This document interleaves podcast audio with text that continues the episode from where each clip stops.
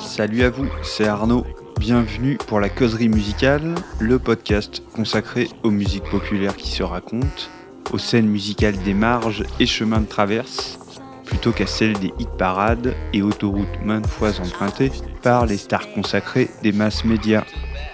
Des histoires, petites et grandes, qui se dévoilent derrière les rythmes, mélodies et notes composant morceaux et albums. Des histoires qui fondent des expériences sensibles et entretiennent des résonances avec le monde.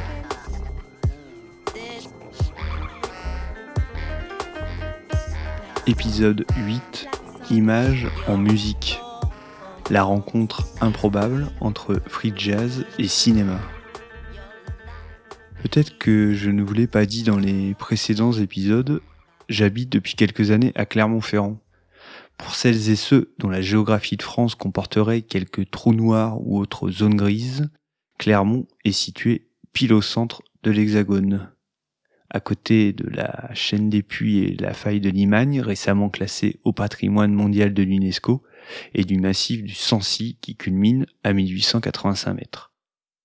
Au moment de la diffusion de cet épisode, la ville connaît la semaine la plus bouillante de son année avec le Festival international du court métrage, du cinéma en format court, dont Clermont est devenu la capitale mondiale au fil de quelques décennies d'un travail passionné mené par l'association Sauf qui peut le court métrage. Étant moi-même créateur musical pour l'audiovisuel et spectateur insatiable de cinéma, le sujet du jour était tout trouvé. Musique et cinéma donc. Pour suivre la page nécrologie qui donne bien souvent le là à l'actualité éditoriale, musicale et cinématographique, vous vous attendez peut-être à un podcast dédié à Michel Legrand. Je ne cache pas mon admiration en tant qu'artisan musical du boulot qu'il a réalisé euh, avec Jacques Demy pour mettre sur pied des comédies musicales, objet si rare dans la culture cinéma française. Mais l'univers Legrand Demy euh, n'est pas le mien.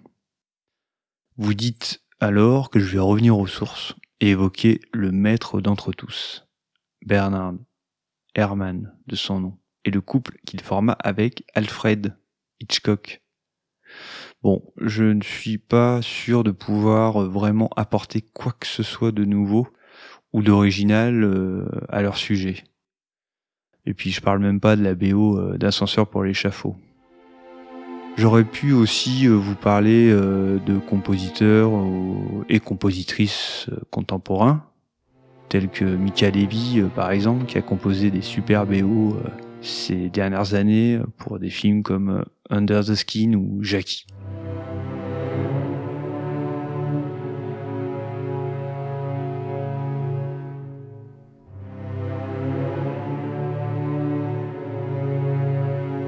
Fait, mon idée est plutôt de prendre le problème à l'envers. Communément, lorsqu'il s'agit d'aborder le couple musique et cinéma, on pointe à raison les rencontres heureuses entre une bande musicale originale et un film, entre un compositeur et un ou une cinéaste. Oui, il s'agit de cela, comment la musique vient épouser le langage cinématographique, le renforcer, structurer ses affects, magnifier sa photographie. La musique au service de l'image. Le son au cinéma doit servir l'image. L'équilibre est parfois au rendez-vous, mais la musique ne doit pas s'imposer. Néanmoins, l'histoire du cinéma comporte également des exemples de films écrasés par leur musique. Des films où le son ne vient plus servir l'image, mais plutôt l'inverse. La musique mise à l'image. Un retournement de l'ordre des choses, sans tomber pour autant dans la forme du clip musical. Je vais tirer quelques fils de cette contre-histoire de l'image en musique à partir de deux films, Space in the Place de John Coney et Les stances à Sophie de Moshi Misrahi.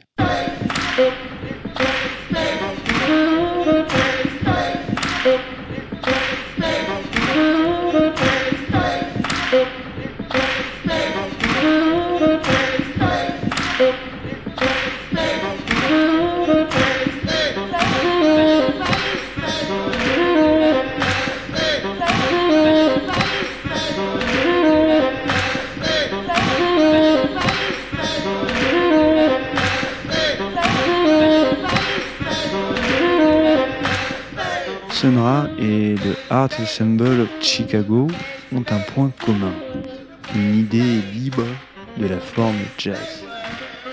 Mais oublions le terme jazz, qui pour ces artistes paraît vraiment étriqué.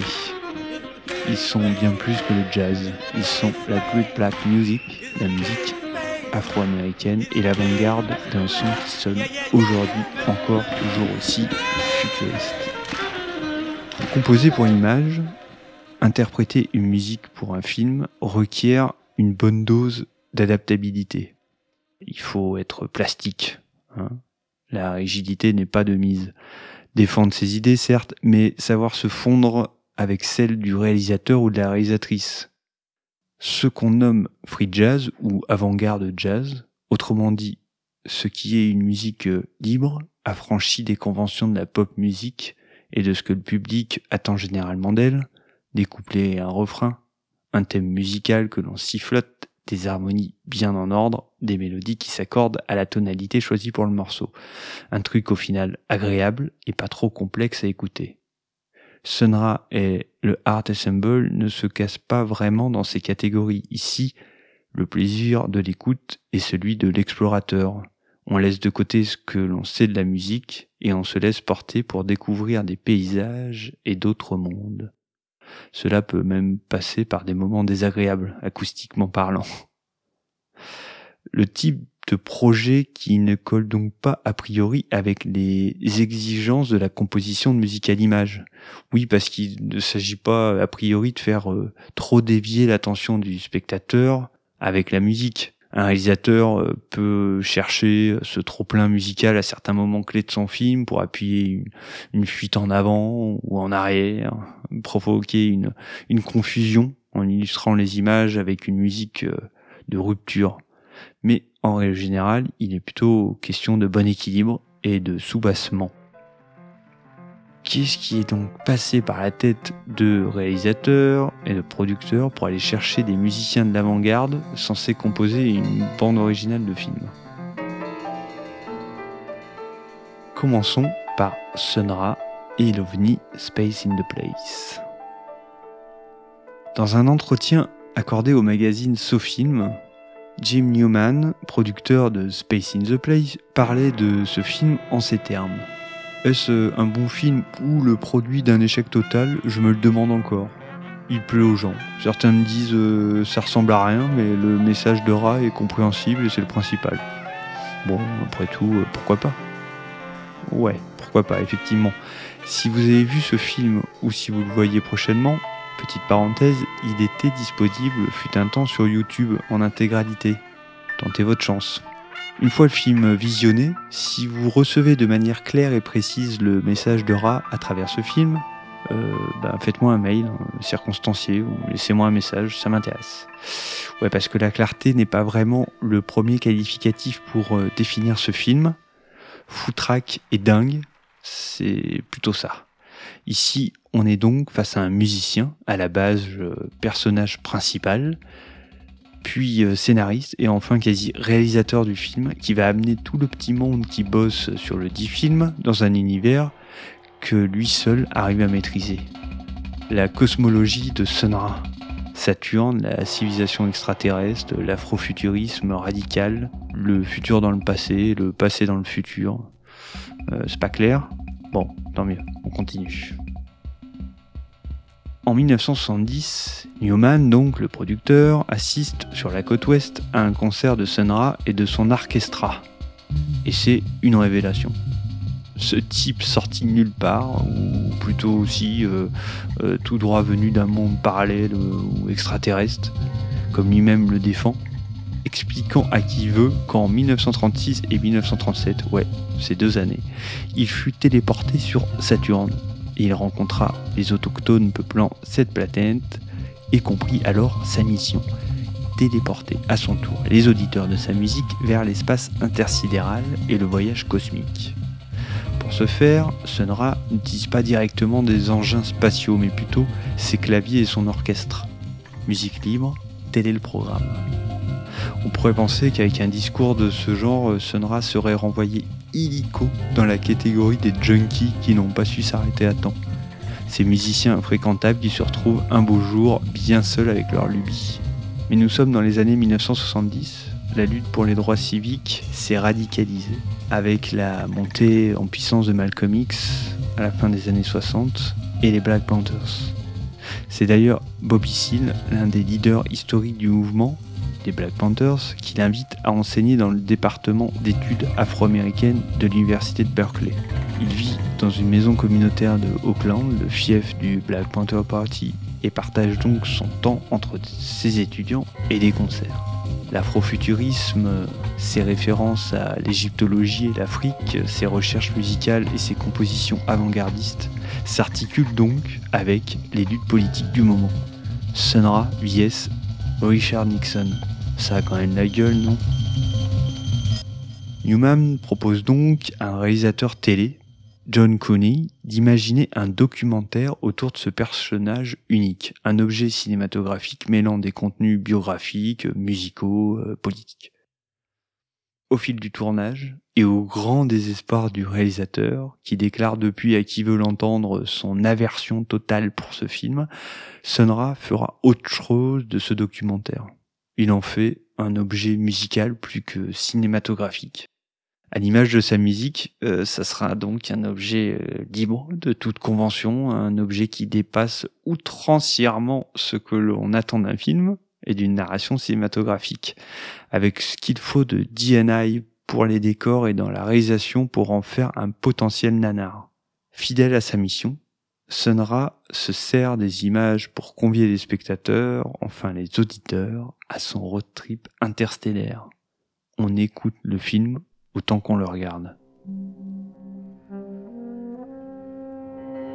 The Art Ensemble of Chicago est l'un des représentants emblématiques de la scène musicale promue à Chicago, donc par l'Association for the Advancement of Creative Musicians. C'est à cette organisation rassemblant artistes, intellectuels, activistes politiques, agents de développement communautaire que l'on doit le terme de Great Black Music. Great Black Music ou la musique classique africaine-américaine. La ACM, oui, je vais plutôt m'en tenir à une prononciation française comme vous l'avez remarqué déjà si vous êtes un auditeur ou une auditrice fidèle. Mon accent anglais a souvent euh, des connotations très Frenchy. Alors, euh, je vais à l'essentiel et je vais rester sur euh, une prononciation francophone. Bref, je reprends. La ACM ne fait pas que formaliser des concepts et participer à l'émulation intellectuelle et militante de l'époque. L'association travaille également on the field sur le terrain, développant projets et initiatives sociales à destination des quartiers pauvres et noirs de Chicago. Le Art Assemble se forme en 68, année non moins érotique que la suivante, et rassemble Roscoe Mitchell, Joseph German, Malachi Favors et Lester Bowie. L'année suivante, les quatre bonhommes se retrouvent en France et y séjourneront pendant deux ans. 24 mois d'une période ultra productive où ils enregistreront pas moins de 15 albums pour les labels Freedom, Arista, BYG, Nessa ou EMI. À Paris, dans ces années, Nombreux sont les musiciens afro-américains, de Archie Shepp à Don Cherry, en passant par Sonny Murray et Anthony Braxton, tous regroupés sous la bannière du free jazz ou de la musique libre et novatrice. À Paris donc, l'ensemble est approché par le réalisateur Moshi Mishrahi, qui leur demande d'enregistrer une bande musicale originale pour son prochain film, Les Stances à Sophie un titre que l'on croirait tout droit sorti du cerveau d'Éric Romer.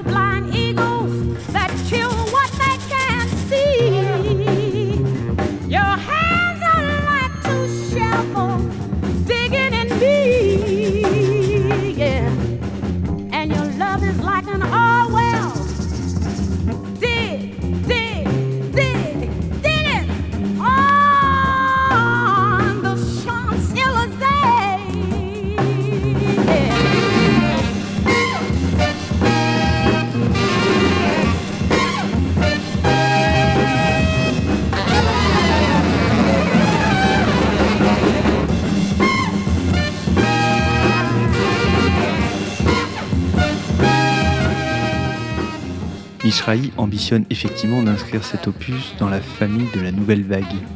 Au final, bien que référencé et pleinement ancré dans son temps, le film n'est pas très bon et ne touchera pas sa cible. Il se placera dans la catégorie des films obscurs que seuls les cinéphiles se délectent à regarder seuls ou en compagnie de leur amoureux ou amoureuse. Oui, parce qu'il s'agit d'amour dans les stances à Sophie, d'amour à deux ou à plusieurs. Il s'agit de liberté. La musique du Art Assemble s'intègre donc sans difficulté à la narration et au récit. Elle fait plus que ça, elle écrase tout bonnement les images, la réalisation, les acteurs, les décors, tout y passe. Le film ne vaut que pour sa musique. Fait rare dans l'histoire de la composition de musique à l'image, cette musique fut composée avant même le tournage, avec le renfort de deux artistes, Don Moyi à la batterie et Fonte la basse au piano et à la voix. On aperçoit même dans le film des images de la formation en studio en plein enregistrement.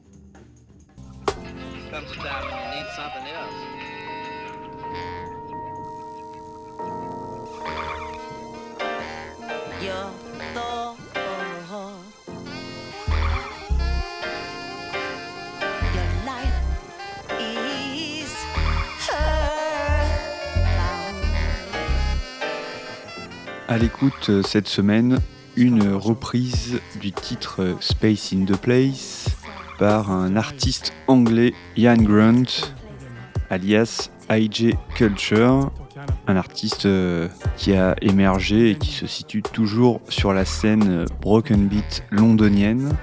Ce titre euh, est paru en maxi sur le label Kindred Spirits qui euh, avait proposé euh, dans les années 2000 un album Back to the Future tribute à Sun Ra.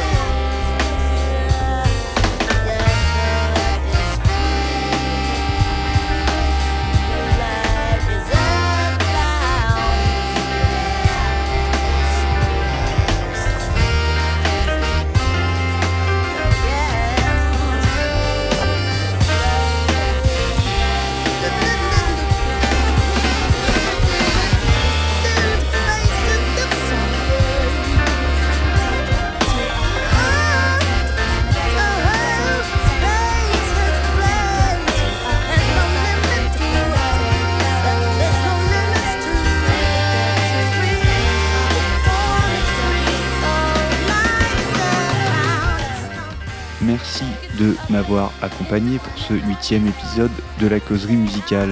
Pour retrouver les références et morceaux à l'écoute dans le programme, rendez-vous sur le blog du podcast hébergé sur le site Musique pour l'imaginaire www.musique-imaginaire.com. Pour faire connaître ce podcast, produit de manière indépendante et librement mis à disposition de vos oreilles, vous pouvez m'aider en notant et commentant le podcast sur la plateforme que vous utilisez pour l'écouter. Vous pouvez tout autant le relayer sur les réseaux sociaux. Merci mille fois pour votre coup de pouce. On se retrouve très vite pour un nouvel épisode de la causerie. D'ici là, prenez soin de vous. Ciao